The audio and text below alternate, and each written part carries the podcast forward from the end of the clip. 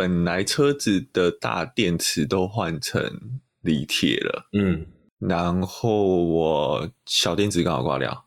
然后，呃，，Vovo Volvo 有小电池，那 Volvo 小电池其实就是机车电瓶嘛，它的用途就是怠速熄火的时候，它是从那颗小电瓶吃电。反正小电瓶吃电，小电瓶挂掉，就是你的怠速熄火可能撑不了几秒钟就阳痿了，然后它就它就会再把引擎重新启动。这其实就是小电瓶挂掉的特征。但其实我之前有换过小电瓶，小电瓶我就换。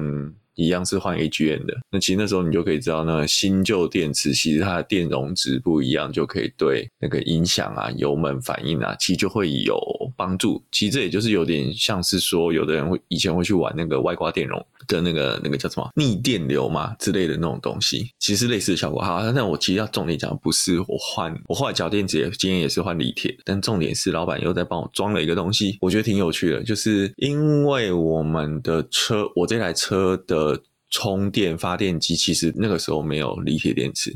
所以它一直是用铅酸电池的电压去帮锂铁充电。好，然后这两个其实在那个满电位的电压是不一样，所以其实我的锂铁电池一直都不会充饱。假设你没有去改写电脑或者什么这些东西的话，嗯，那他去帮我弄了，他就他自己做了一个线组去分压感知器的分压，因为其实电池 B 我那个电池充电 BMS 其实是通常啦，其实这以前我们也学过，它怎么判断电池快挂掉了呢？其实它不会用内组织这么厉害的东西，它通常就是用电压的准位，好，你的就是用电池的电压来判断你这个电池快挂了没，或该不该充电。嗯，那它就是分压，它等于是用分压，然后因为因为你锂电池如果它假设铅酸电池充饱电大概是十三点五左右吧，好。那你锂电池到十三点五就它就停止充了。那实际上锂铁电池的满电位大概是在十四点五左右。我只是举个例子，好，每个电池有它的特性，那你就充不饱，那所以你就没有办法发挥这个锂铁电池最大的优势。我们常常在讲说，锂铁电池就是它的 C 值很稳定嘛，那个。电容值很，就是电容值够高，你就是一个稳压很大的稳压器，本身就是自带稳压功能的稳压器，这种感觉。好啦，那他他今天就帮我分压，就让让那个 sensor 以为，让感测器以为说，哎、欸，我今天的电压不够，所以其实就是他可能在锂铁电池只有十三点五伏的时候，电脑读出来是十二点五伏，那他就继续让它充电。就把我们充上电压往上、嗯、往上拉，啊，其实我们的发电机是撑，啊，这这也要配套，也不是每台车都可以这样玩。但是我们的发，我我这台的发电机其实可以拉到十四点多伏，都是没有问题的。然后它本来设计规格就可以，所以真的是要看车子。那总之，它现在就可以让我的锂电池在十四点五伏特左右工作。嗯，就今天就好，接下来我要这样讲的。有趣的效果就是这个有趣的效果就是我的油门变轻快了，然后我之后也不会感冒，然后我以后考试都会考一百分。不是啊，不是啊，是那个很明显的，人家讲那个音响会变好这件事情，是我自己这样。今天开回来路上，我就觉得蛮有感的。倒不是说它真的音音质会变得细致，因为那还是我们以前有聊过，那跟你的音源有关系。可是我就讲一些音场的感觉，比如说像我今天就听了一些音乐，是有那个像锣或者拔的那种声音，它的那个共鸣、回响性、空间的回响性就感觉开阔。然后我觉得这其实那时候跟老板在讲聊的时候，老板说这其实差异在哪里，就是其实很单纯，就像玩音响的，你会去从电源开始下手是一样，你的电源功率越充。足，你的音响越就越推得动，然后就是这个是一个很现实的事情。那你的电源供应越稳，你的音响的表现就会越好。那一样，我今天做的事情很单纯，就是我把电压拉高了，我把电压拉高，那我的总功率输出就可以变得比较高，可能高个十趴，那可能就足够我喇叭有更好的推出的音场表现。嗯嗯，好，讲完了。那重点是这个东西。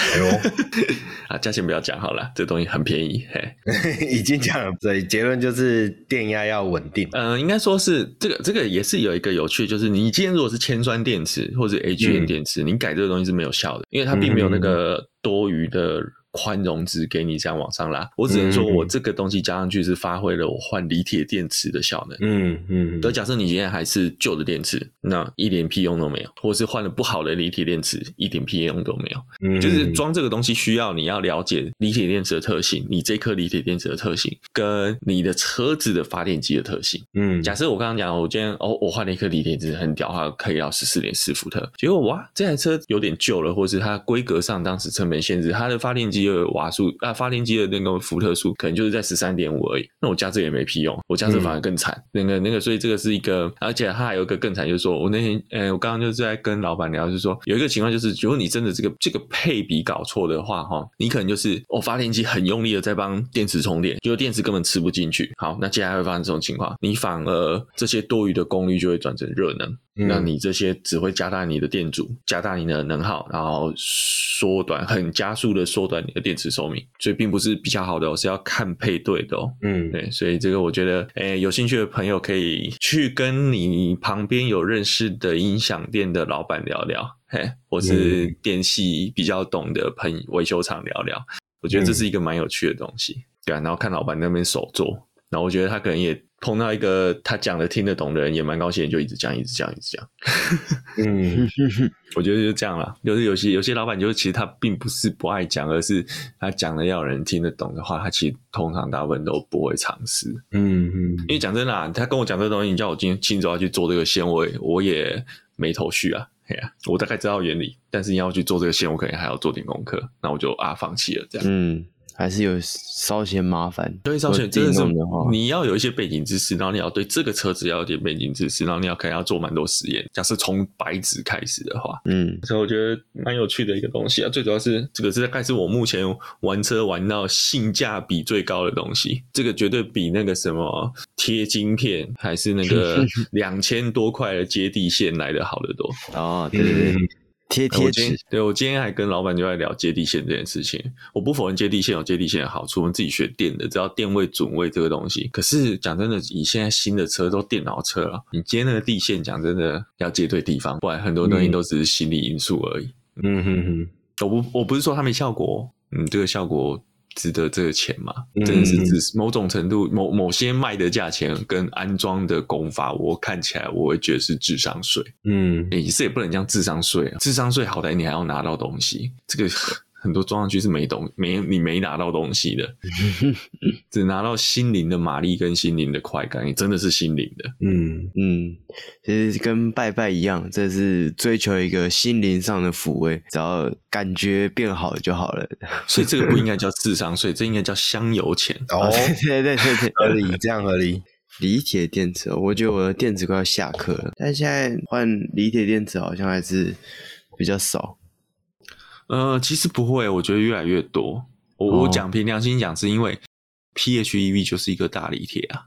嗯嗯，对啊，只是你没有没有去，就是怎么讲，就是你你没有对照组啦，所以你也不知道感觉它换好换差的那个感觉在哪里。嗯嗯，然后我觉得你的可能也会有差，是因为因为电瓶是在后面还是前面？后面后面，那后面就还好。对，如果本来就在后面，可能就还。但我觉得我自己觉得换离铁，我当时换离铁，我有一个期望值，就第一个就是像我刚刚讲那个音场，音响的音场要变好才对。但是我当下换的时候，我们两年多两年前换的时候，我没有感觉，我没有很明显的感觉。我觉得有觉得油门比较稳定，这是真的有。然后还有就是，我今天如果那个那个怠速熄火的时候，我觉得冷气有比较好一点点，好一点点而已。它还是没有开压缩机，那个还是不会差太多。但是我原本期望这个音场的东西，我今天终于搞懂为什么那时候觉得没有。效果，就是我电压没有拉上来，所以它没有办法去。它今天电电池就是在一个没有饱和的状态，那今天它就不会发挥最大的功率。我觉得这样讲，这样怎么怎么这样可以理解？就像特斯拉，它在八十帕的时候以下，电量在八十帕以下，它会手动力嘛，一样、一样的道理。它就是电量不足的时候，它就没有办法发挥它最大的 C 值。那你知道我们电强也是吧？C 值越高，射速越快嘛。对，所以一样。你李铁假设他都是一直都在六成七成饱而已，那当然他就不会发挥到他最好的表现。该有的，嗯。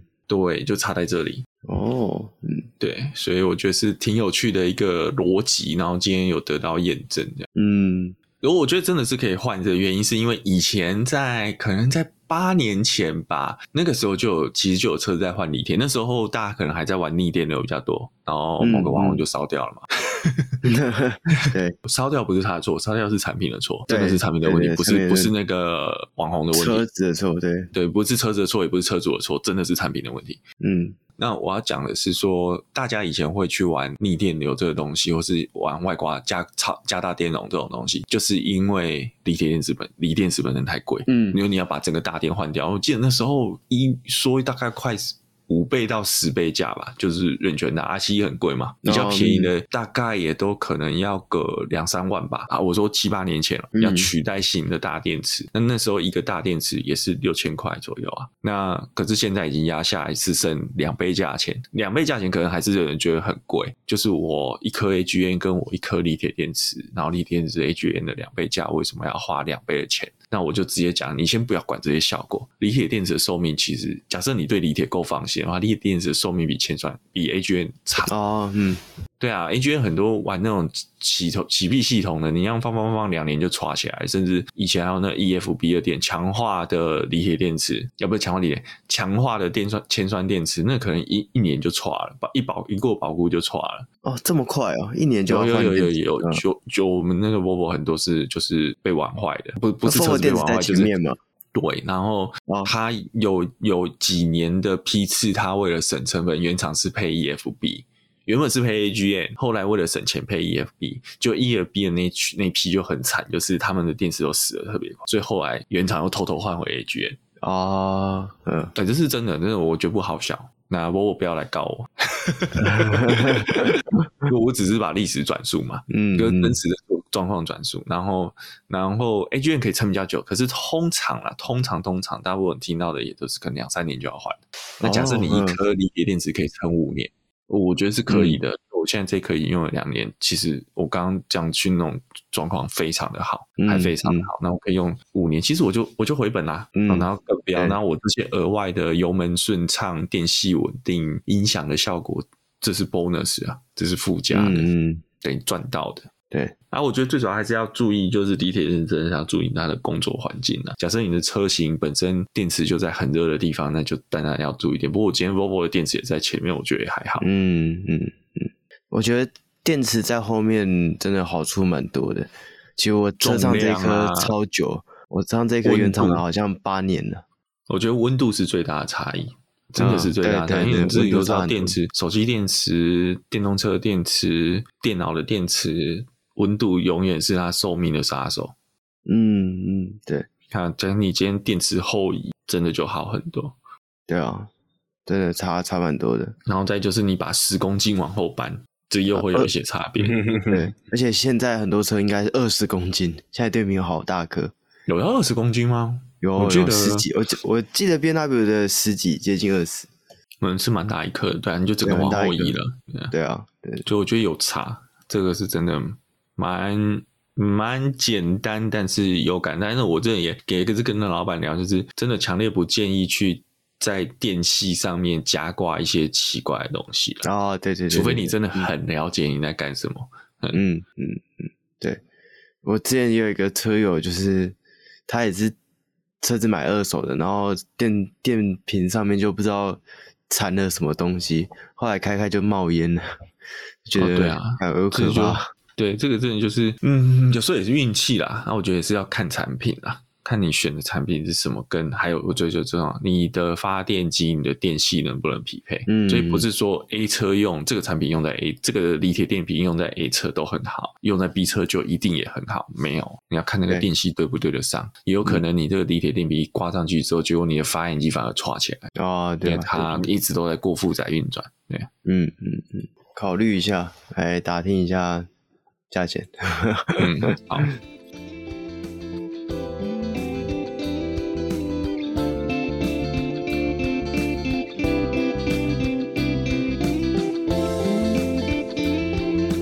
哈喽，大家好，我是米龟，我是卷毛，非常。那其实刚刚学长跟我们分享到这个电池的这个相关的一些事情嘛，那其实呃最近的天气啊，想必大家也都呃非常的有感受啊，我自己是真的是冷到我在办公室里面都戴毛帽，然后甚至把手套戴起来在做事情。这 次你们办公室的空调太弱了吧？没有，我们办公室没有暖气，这样有点不太不太行啊。哎呀，这个这个每一间公司的。这个资产不太一样啊。OK，但总而言之，就是最近这几天这霸王霸王级，我刚才讲霸王级，霸王级寒流的这个状况啊，可以说是非常的呃感受深刻。那其实，在天气的这件事情啊，尤其是低温呐，啊，低温反而对电动车来说是一个呃相对。呃，困扰的状态。我记得以前，呃，以前燃油车是不是天气热会比较有影响到车子的性能？呃，涡轮啊，涡轮车怕热啊。嗯，就是因为，因为你的那个空空气进气就热嘛，是，是，是，然后所以它的空气性呢，就算压缩了，它还是很稀薄。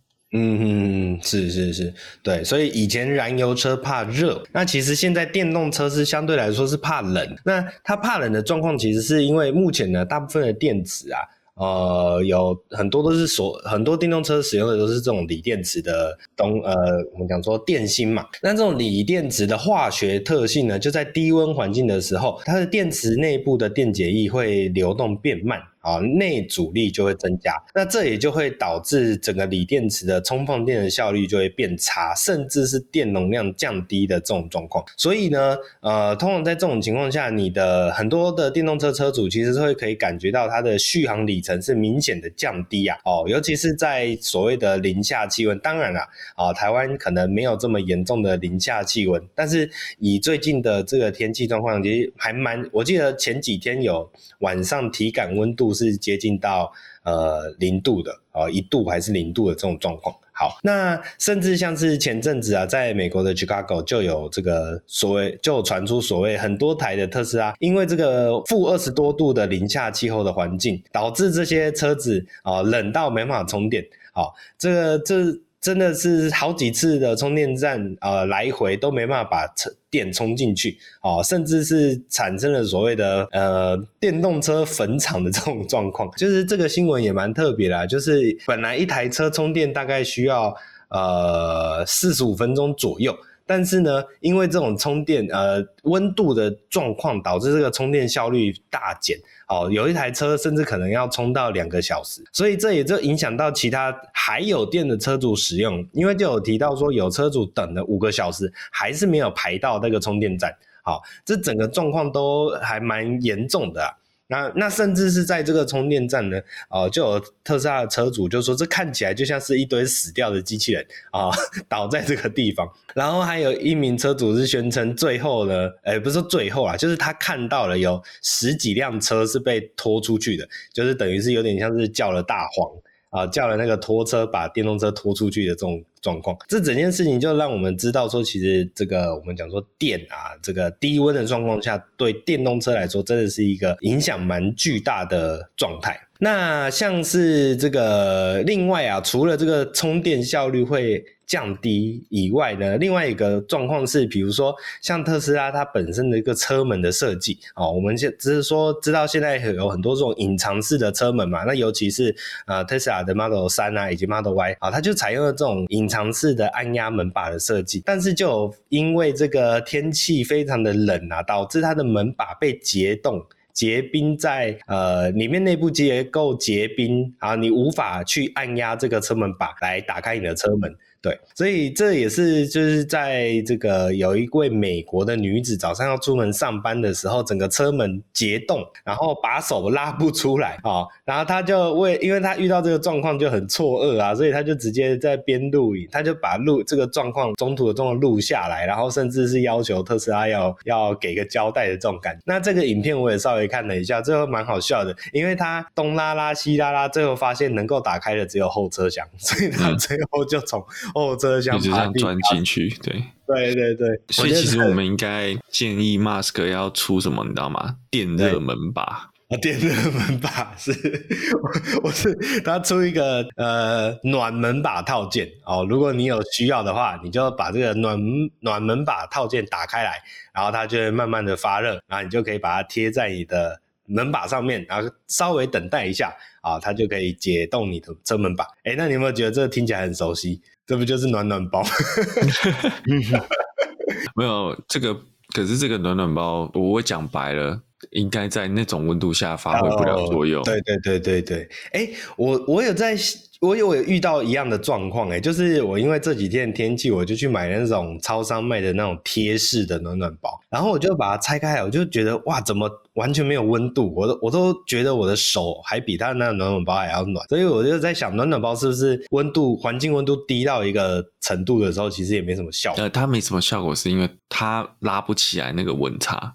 哦，哦，倒不是说它，它还是散散发它的，它还是在散发它本身表定的热量，是是，是，但是因为你期待的温度跟外在环境温度的温差太大了，嗯，它的热量没有办法把你的体感拉上来。了解了解，也或者是另外一个层面，它的热量刚出来的时候就很快就散逸掉了，也有可能对，没办法去真的去感受到我想要的那个温度。好，那其实我们刚刚提到的这件事情啊，这个车门被冰冻住的这个事情，啊，其实啊，后来就有提到说，官方手册其实是有描述到这个问题的哦，因为车主手册，呃，官方的车主手册里面就有提到说，当寒冷的天气之下，哈，你的车门把可能会有结冰的这种状况呢，哦，其实是可以使用，可以使用敲击的方式，好，去把它打开。那除了除了这个之外呢，还有另外。另外一个选择是，因为你手机里面的 App 其实是可以把呃把它遥控打开的啦。那呃这个这个内容就是提到说，呃使用行动应用程式中，呃轻触然后按四个快速控制按钮中的任何一个，然后使用解开车门栓锁。并遵循说明以制定迅速控制。好，当您站在车辆旁边的时候，轻触解开车门栓锁，以打开驾驶座车门。意思就是，你其实是可以透过你的手机的 App 来解开你的这个车门。这就有个问题，在冰天雪地的时候，第一个啊，你车子会结冰，就是它停掉。哦，你在冰天雪地的时候，在那个情况下，你怎么用手机啊？啊，对对对，你你其实手要从手套出来，就也是一件很痛苦的事情。对，我体感温度零度，我就觉得快不行了，而且那种负二十度到负四十度的状况，也是一个很痛苦的事情。好，没关系，官方还有给你另外一个说法。OK，如果您的车辆是黑色车门把手，哎，我其实蛮好奇为什么是分黑色，就是那是后来的。哦，是后来的。初期是银色，前期是银色。OK OK，好。那如果您的车辆是黑色车门把手的时候，用力按车门把手最前端的部分。车门把手会轻轻摇动，以协助弄碎结冰。按车门把手最尾端的部分，尝试以正常的方式开启车门。能移动车门把手之后，开关把手几次，以松动剩余的结冰。上车前，请确保把车门把手完全压入，回到这个门里面。啊，确保车门已完全关闭。好，这个是如果你是黑色车门把手的话，我我的解读啦，大概就是其实它有呃内置在机构上内置一些碎冰的小构造，那可能你稍微多弄几次，还是有机会把这些冰给这个弄碎，然后还可以让你的机构呃正常运作。好，解读大概是这样子，但是如果你的车辆是银色车门把手哦，就像刚刚学长提到，可能早期的车门把手是银色。那官方的说法是，执行此程序前，请先将手中的珠宝或配件取下，以避免损坏烤漆。请勿尝试使用工具。对，握力道过猛。对，好，来咯，来第一步，用力按车门把手最尾端的部分，以尝试打开车门把手啊，那就是没办法嘛。好，那第二步是使用拳头底部朝顺时针方向敲击车门把手，以去除或松动结。然后他刮胡写，切勿过度敲击车辆导致凹痕，敲击力道应接近敲门力道。OK，好，第三步。对准车门把手宽广一侧的最末端，使用拳头底部敲击车门把手，是需要增加敲击的强度，重复执行一到三步骤，直到结冰剥落，而且可以开启车门把手为止。第四步，移能移动车门把手之后。哦，开关把手几次，以松动剩余结冰。哦，那然后就跟刚刚一样了，就是你要确保车门把手可以完全的压回去门内，然后确保你在开车之前是确实关闭。好，大致上是这样。好，那简单来说啦，就是官方还是有提供一些解方啊。那只是这个解方好不好用，当然是另外一回事。但是至少他呃很认真、很诚挚的想要让你可以解决你的困难。啊，我想这也是要给 特斯拉官方啊一点小小的鼓励哦，大概是这样。呃，所以这个这整个状况其实等于说，我我觉得这种隐藏式把手遇到呃结冰的状况呢，确实有它的缺陷存在啦。那这个就是得看你在挑选车辆的时候，可能就要预想到的的情境吧。我自己觉得我我有一个更好的这个，就是你刚刚讲的是什么官方的建议嘛？啊、呃，是官方建议，对。对个更好的建议就是，呃，回到你家，然后拿出另外一支钥匙，然后去开旁边的 Toyota Camry。对，这个可能更实际一点哦，更方便一点。好，那这个总而言之啊，这个冬天呐、啊，对于电动车啊，或是像这种这种，呃，这这隐藏式把手也不是只有电动车会有啦，但是就是目前很多电动车在呃造型上面会想要做这种尝试的时候哦，所以就会有一些困难点啊，跟大家分享。那也希望大家呃，虽然我觉得台湾的环境可能。真的遇到的机会不太大，但我在想，哎，我在想这一次不是好几个地方都在下雪嘛？不晓得有没有都在山上啊？对对对，就我就在想，不晓得有没有特斯拉车主开车上山去追雪？应该有，应该是有。我觉得应该会有。那对，所以有这么样的一个情境。哦，如果你上山追雪遇到的时候，我们这边就跟你分享你要怎么样去。不过台湾比较不会碰到这种完全被冰封的状态，是因为台湾它这种状况常常都是下雨之后又过夜。哦，是是是，所以它是整个湿气，它并不是雪堆在上面，它是冰块变成一个冰块把门把咬住了。嗯嗯，是是。啊，这在这个在美国在。欧洲是很常见的状况。嗯嗯嗯嗯，OK OK。我记得 Lucy 好像有 Lucy Air，就 Lucy 那个品牌有针对这个东西做一些对应。嗯，就是它的那个弹出来，嗯、那个门把弹出来，结果是够强，可以击，他们认为可以击碎冰块的。嗯嗯嗯，是是是。好，那总而言之，就是来提醒一下大家，在电动车的使用上面可能会遇到一些问题啊。那个只要车主啊，车主本身还是要多注意一下啊，跟以前开传统燃油车的时候。哦，其实是会有差异的。那讲到电动车呢，这个最近啊有一条新闻啊，来提到的是小米汽车。小米的这个品牌，其实大家我觉得应该会蛮熟悉的吧？还是最近小米已经没有再出什么新手机，所以大家都忘记了。好，小米在我那个呃智慧型手机刚出来的那个年代是还蛮红的啦，因为当时就是呃算是以非常便宜的方式去模拟出了 iPhone 的这个手智慧型手机的一些功能。那除此之外呢，除了单纯的模奥以外啊模仿以外，它还有很多的这种呃像是我记得有个叫做小米的自己的社群，所以他们在这个安卓机上面的界面哦有非常多由由使用者自自行去建构出来的一些，但是小米它那时候做了一个很有趣的生态，嗯、就是说它今天要做什么功能，并不是一个公司内部的研发程序，嗯，而是它今天是在这个社群上看大家许愿。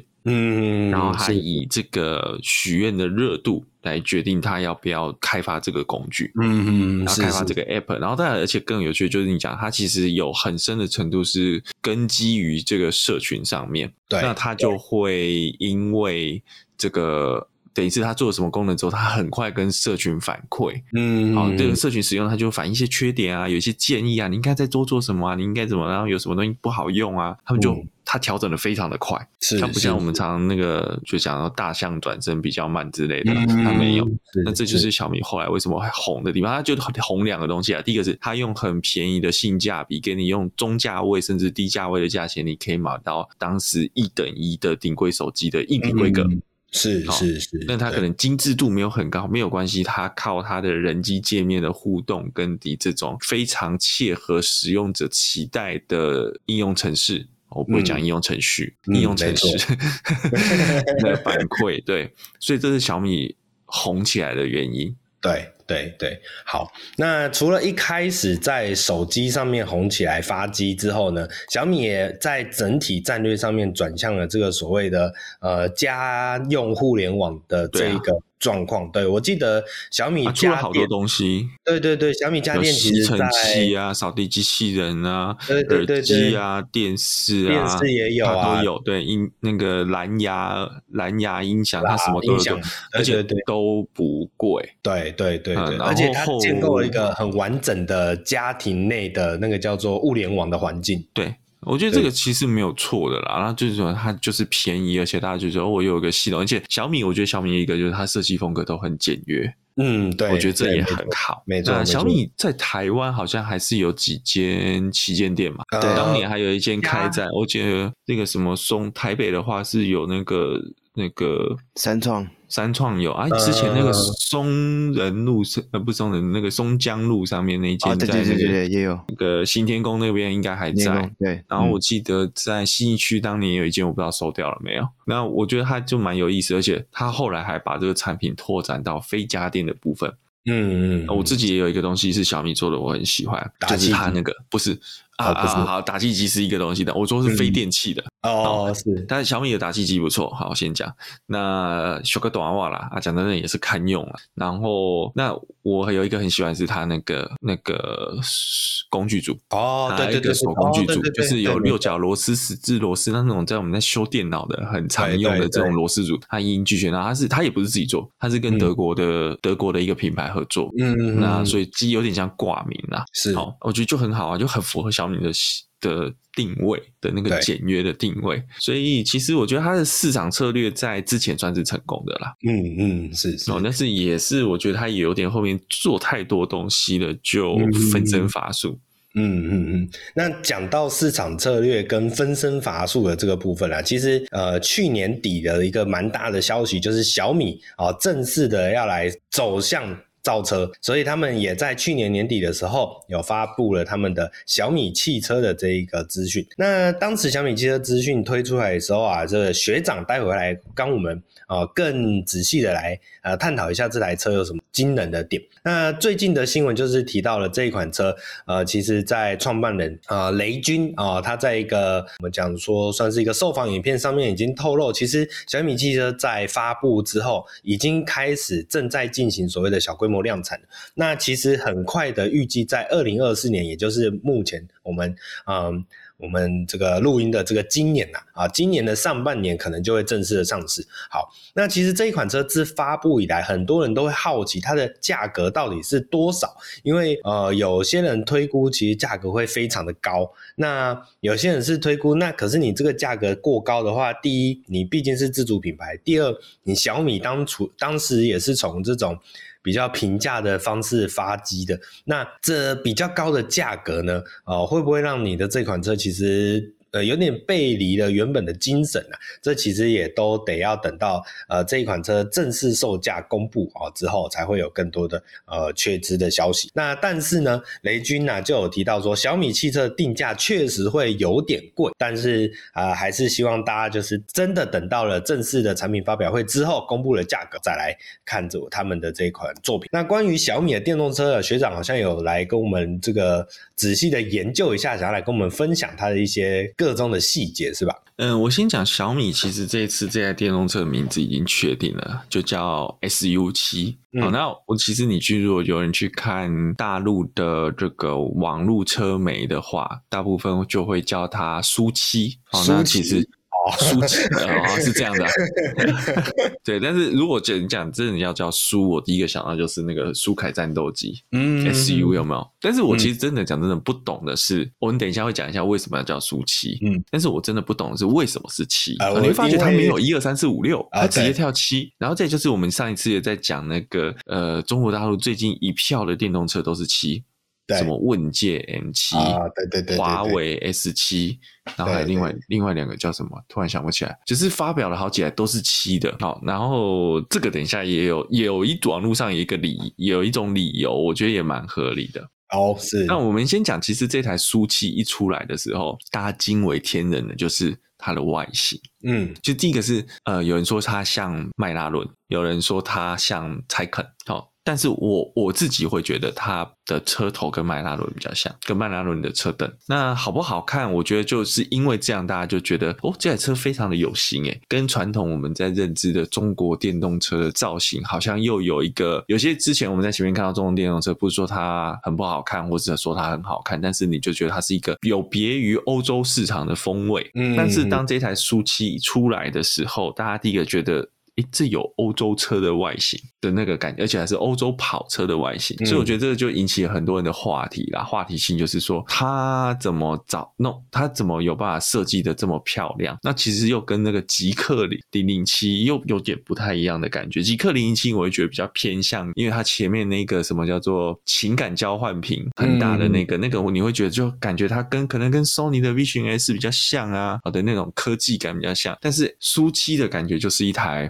我有点像是跑车取向的轿车，嗯嗯嗯，对，所以我觉得这个这个车子的外形就给大家一个对这台车有兴趣的切入点，我觉得这是非常成功的，因为这是这个品牌的第一台车。那大家看车，其实讲真，你说我。多快啊！我的车速马达马力有多高啊？扭力有多高？我车速有多快？我零到一百多快？多快？多快？但是如果你车子不漂亮，其实很多人是不会去看你后面这些数据，或是这个数据对他来讲就是一个百科全书上面的资料而已。嗯，他不会去深入了解说这个品牌，他更不会想要去买这台车。好，然后所以我觉得这点小米成功了，就是它一出来，我觉得不敢说是。中国这一阵子，这一年以来最漂亮的电动车，但是它应该可以排进前五，而且它也吸引了非中国人的目光。我讲非中国人，包含台湾人。嗯，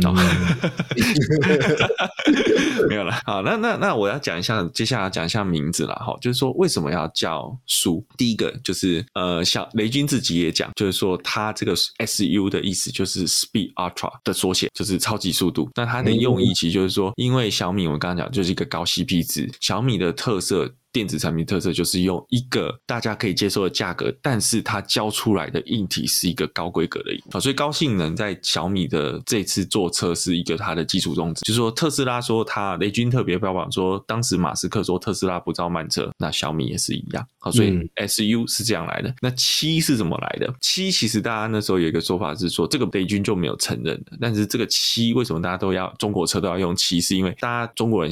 就喜欢大的东西，嗯，然后他们就是要觉得我要做出来的东西要对比的是 BMW，然后中国叫宝马的七系列，但是他讲的不是车格，而是大家对那种脑袋瓜的期待，觉得它是一个跟七系列同级高大上的产品，嗯，所以用七是这样一个意思。对，那可能你说六为什么不行啊？八为什么不行啊？呃，我觉得如果这样解释是忽视一个可以说得通的方向了，哈。对，那但是讲真的也有说不通的地方了，就是。大家怎么都一样，中国人就是这么喜欢，就是你用什么我就用什么嘛，对不对？对，然后我觉得极极客倒是就没有了，极客就是有他自己，或是仰那个仰望就有他自己的 U 八嘛，然后有他自己的做法，所以说我觉得这可能也不尽然啦，但是毕竟我们刚刚讲的那些都是属于有。更高价位的东西了。嗯嗯，你刚刚想要补充什么？我刚就是就是你说是你你有什么，我有什么？我觉得反而不是，我觉得那个就是一个刻在大家脑袋里面的一种。就是车牌一定要八八八八或对对对类似这种对对类似这种感觉。为什么就不能零八五七呢？对啊像像你看特斯拉的呃 sexy 的这个命名方式我觉得就有创意很多对啊有创意很多啊比那个时候 model c model e model t 好多了哎哎好你我跟跟那个 n 七七七七七七啊不是不是讲错了是 nnnnnnnn 有创意多了。对啊。然后重点是你还列不出七个 N 哦，对，我想应该没有人记得那七个 N 代表什么意思吧？不是，重点是一开始一直想要宣传说，呃，这不是 N 七，这是 N 的七次方啊，最后还是用 N 七 N 七对做宣传。对啊，这个就唉，呃，这个话是怎么叫做呃，画虎不成反类犬那种感觉。好，那继续来讲，就是既然雷军说 SU7 是要做一台性能车，它的外观也真的是一性能车，那到底它的内里是不是真的很性？其实也，我觉得真的也那么有那么一回事。其实他在这次，其实是在去年底的发表会里面，那个雷军其实就有提到说，他其实反而是先讲电机开始，就是讲说，其实小米他们这个车子。的打造基底反而不是用车架，它反而是从电机做出发点。它其实现在小米目前有两个电机系统，一个叫做 V 六系统，一个叫 V 八系统，不是那个气缸的 V 啦哈，它是这个有点像是等级。那他就先讲了 V 八 S 这颗马达，那他就讲说这颗马达是打破了全球的规格，因为什么？因为它的转速可以达到两万七千两百转每每分钟的 RPM，那其实这个是很高很高的转速。然后再就是说，为了要达到这个转速，其实它里面用的钢材，它的强度，然后跟它效率都高很多。但是这颗诶不并没有用在我们现在今天要讲的 SU 七速七上面，它是未来在明年二零二五年才要投入一个更高阶的市场的车来使用。那反而现在这次苏七，其实它出了两个两个这个车型，就苏七跟苏七 Max。但是我说你搞 iPhone 啊，那自修是不是要什么苏七 Pro、苏七 Mini 之类的？就是它就是用电子产品的方式在在玩这个命名啦。好，苏七跟苏七 Max。嗯它反而不是用呃，你说像保时捷就会有哎、欸、标准版 S。然后 GTS Turbo，或者是我们今天呃，整个汉达就会用 R，然后奔驰就会用什么啊？它不是，它就是用电动车的这种命名方式，有 Max 跟没有 Max，可能中间到再加个 Pro。好，那这个用的就是比较次规的 V 六的马达。那 V 六的马达呢，它就这个 SU 七跟 SU 七 Max 其实就是所谓的单马达跟双马达版。那我看一下哦。但是其实，其实我觉得以这个，我觉得讲电机的部分，大家就又流于比较一般形式。我就讲一个概率的数字啦。好，就是说它大概第一个就是这是小米这次就直接是八百伏的系统。那八百伏其实这个卷毛你在前面我们在新闻讲马康的时候就有讲到，那八百伏的优势是什么？第一个因为它电电压拉高了，所以在同样功率下之后，它的电流不用那么大，所以它线阻可以做的比较小，然后这可能中间的耗能就比较少。第一个为什么我们会说这样说呢？因为呃，如果大家的物理还没有还老师的话，中间的那个呃，我们电阻跟、对，就中间在传输过程的阻抗跟你的电流大小有关系。嗯嗯嗯。那所以你电流压的越小，这个为什么我们这个电厂出来到我们的家中间要高压电嘛？就是它要减小它的电流传。电传输的电流啊，这样子你的热、你的功率耗损才会可以压到比较小的百分比。好，那所以这是高电压的好处，但是高电压也会有坏处啊，就是那你今天到使用到你电器之后，你就要经过层层转换，层层转换也是一种耗损。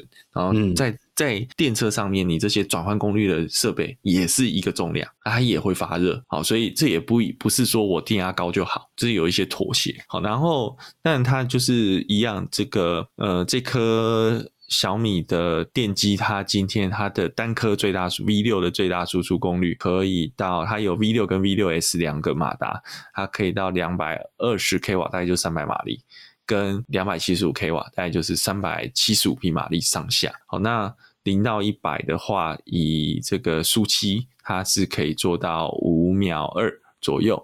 然后我觉得最有趣的是，它的 CLTC 可以说到六百六十八公里，以它七十三点六 k 瓦的电池能够做到这个公里数是蛮惊人的。但是毕竟是中国 CLTC 啊，我记得中国 CLTC 的标准其实大概跟 WLTP 差不多，可能还要再水一点，就它属于一个介于 WLTP 跟 NEDC 中间的一个测试等级。所以这个参考就好，而且我觉得这个我们听听啦哈，因为这台车实际上也不会进来，不过它有机会进来台湾。那但是我觉得还是要讲，是因为它有一个代表性。那再来就是说，我们刚刚讲到它最强大的这个舒七 Max 哈，它有放大的镜头啊，不是啦，它有放大的马达。那它这个用前后双轴马达的话，它总功率其实可以达到四百二十五 k 瓦，那大概马力的话就是六百四十到六百五十匹马力，峰值有八十五点五牛顿呃公斤米，那零到一百加速就只要二点七八秒哦，为什么不是二点八七秒？哦，对，就是它号称就是三秒内啦，然后剑指特斯拉，那我觉得他是想要指标性的想要针对特斯拉，那当然他用的就是呃那个宁德时代的麒麟电池组。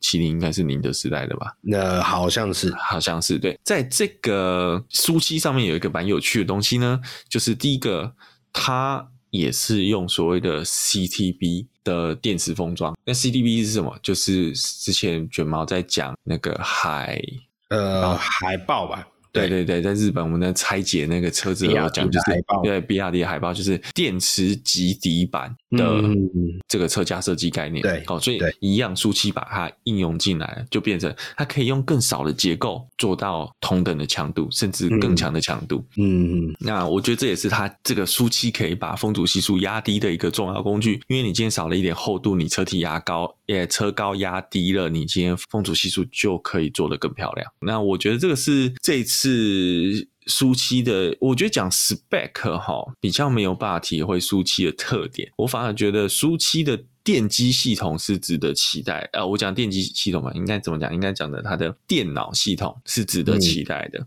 嗯，因为电脑就是小米最强，就是那个荧幕啊、娱乐系统啊、中控啊，这是小米最强的地方。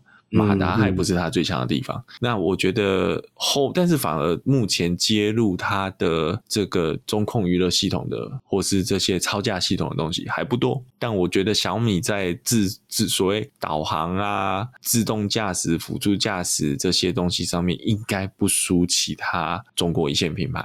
而且我觉得小小米恐怖的是，从它宣布开始造车，但它车子造出来才花了几年的时间。嗯，我这是非常惊人的短呢。你看特斯拉，特斯拉发扬光大其实是二零一四年左右。嗯，嗯也不讲发扬光大，开始大家接受这个产品，会想去买这个产品，是 Model S 出来之后。那约略是它真的是到二零一四年，大家才开始接受这个产品。Model S 应该二零一二年出来的吧？但是特斯拉成立几年？特斯拉两千年就有了。它还是在更早。总之，你看它耕耘了十几年，才打造出一台，让它等于是它的第二台车，但才打造出一台市场面向可以接受的车。因为第一台 Roadster 太贵，那不是一般人可以买的。但是小米从它宣布造车到它车子真的做出来，才几年的光景而已。嗯，那个比小比什么小鹏、比理想、比未来都快得多。哦，所以这是它恐怖的地方。那不过这边最后我要。再补一个蛮有趣的东西，就是你刚刚我们最前面在讲小米的这个崛起，是因为它跟社群的互动亲民，它够亲民。那所以其实小米有一个 slogan，就是叫做“为发烧而生”，其实有点就是像说，就像那音响那个发烧团嘛。就是它等于是一个跟群众互动的一个呃，这个这个跟群众互动非常密切的一间公司，所以它的 slogan 叫做为发烧而生。比亚迪我们那时候有讲说，那个比亚迪的 slogan 叫 Beyond Your Dream 嘛，嗯嗯，对，那小米就是为发烧而生，但是就有趣喽，这次在他每次在讲这个小米发烧的新产品的时候，都会把这句话带出来，因为他要跟社群做连接，他想要大家回归初心，回想到小米当时发机的这个过程，这样就吸引大家回头过来再买这个看起来好像没什么新颖的产品，嗯、对。但是这次在发表这台书期，这个 slogan 就没有用了。哦，是为什么？你知道吗？因为会火烧车。哦，有这是大家想的，这是大家想的啦。就说大家觉得，哎、欸，小米每次都讲未发烧而生，为什么？怎么这次没有了呢？然后后来就说啊。火烧车太敏感了，嗯、所以就不用了。我觉得这个是也蛮合理一个推论，也蛮有趣的。这也是科进这个华人脑中的一个 概念。对，那种谐音梗就是，尤其是车这件事情又偏迷信。你手机坏掉没关系，我换一只就好，嗯、对不对？对，车子坏掉是会出事出人命的、啊。对对对，所以所以大家对这件事情就会很敏感。那不过这个就是坊间笑话啦，听听就好，不知道真的是不是这回事啦。嗯 那就我觉得苏七不是一台蛮有趣的车，但是外形，我觉得它真的是外形也有打到我的点啊。极客的话，我是很有兴趣，但是我极客的车我有兴趣是根据几个理由。第一个是它是吉利系统，那吉利我跟 Volvo 的体系比较熟悉，所以我会去注意极客。然后另外就是极客的车在某种偏向非常强调实用性，它有一些机能性的东西很强，但是极客我真的最不能接受也是它的外观。嗯嗯，但是苏七的外观真的有迈拉伦的影子，嗯，尤其是那个头灯。好，那今天我们后面就来讨论到了这一款这个 SU 七嘛，来自于小米的 SU 七。那我刚好有看到一条就是现任小米汽车设计总监所提到的、所描述的话啦。那我觉得蛮有意思的，他说：“我认为这一款车是进入电动车市场相当好的一个切入点。”啊，SU7 看起来确实像是小米世界的一份子，而这辆车是个正确的开始，所以看得出来，这个他们对于这款车的呃，不管是呃想象也好，还是目标也好，其实确实都还蛮呃广大的啊。我们也就期待啊这一款呃 SU7 正式上市以后，能不能为呃中国的车市带来一些什么样的变化。好，那以上就是我们本周的呃节目啦。喜欢我们节目的话，记得帮我们按赞、订阅、分享。不管是脸书、呃 Instagram、Podcast 或是 YouTube 各平台，都可以帮我们做留言、按赞、评分。那我们就下礼拜再见，拜拜，拜拜。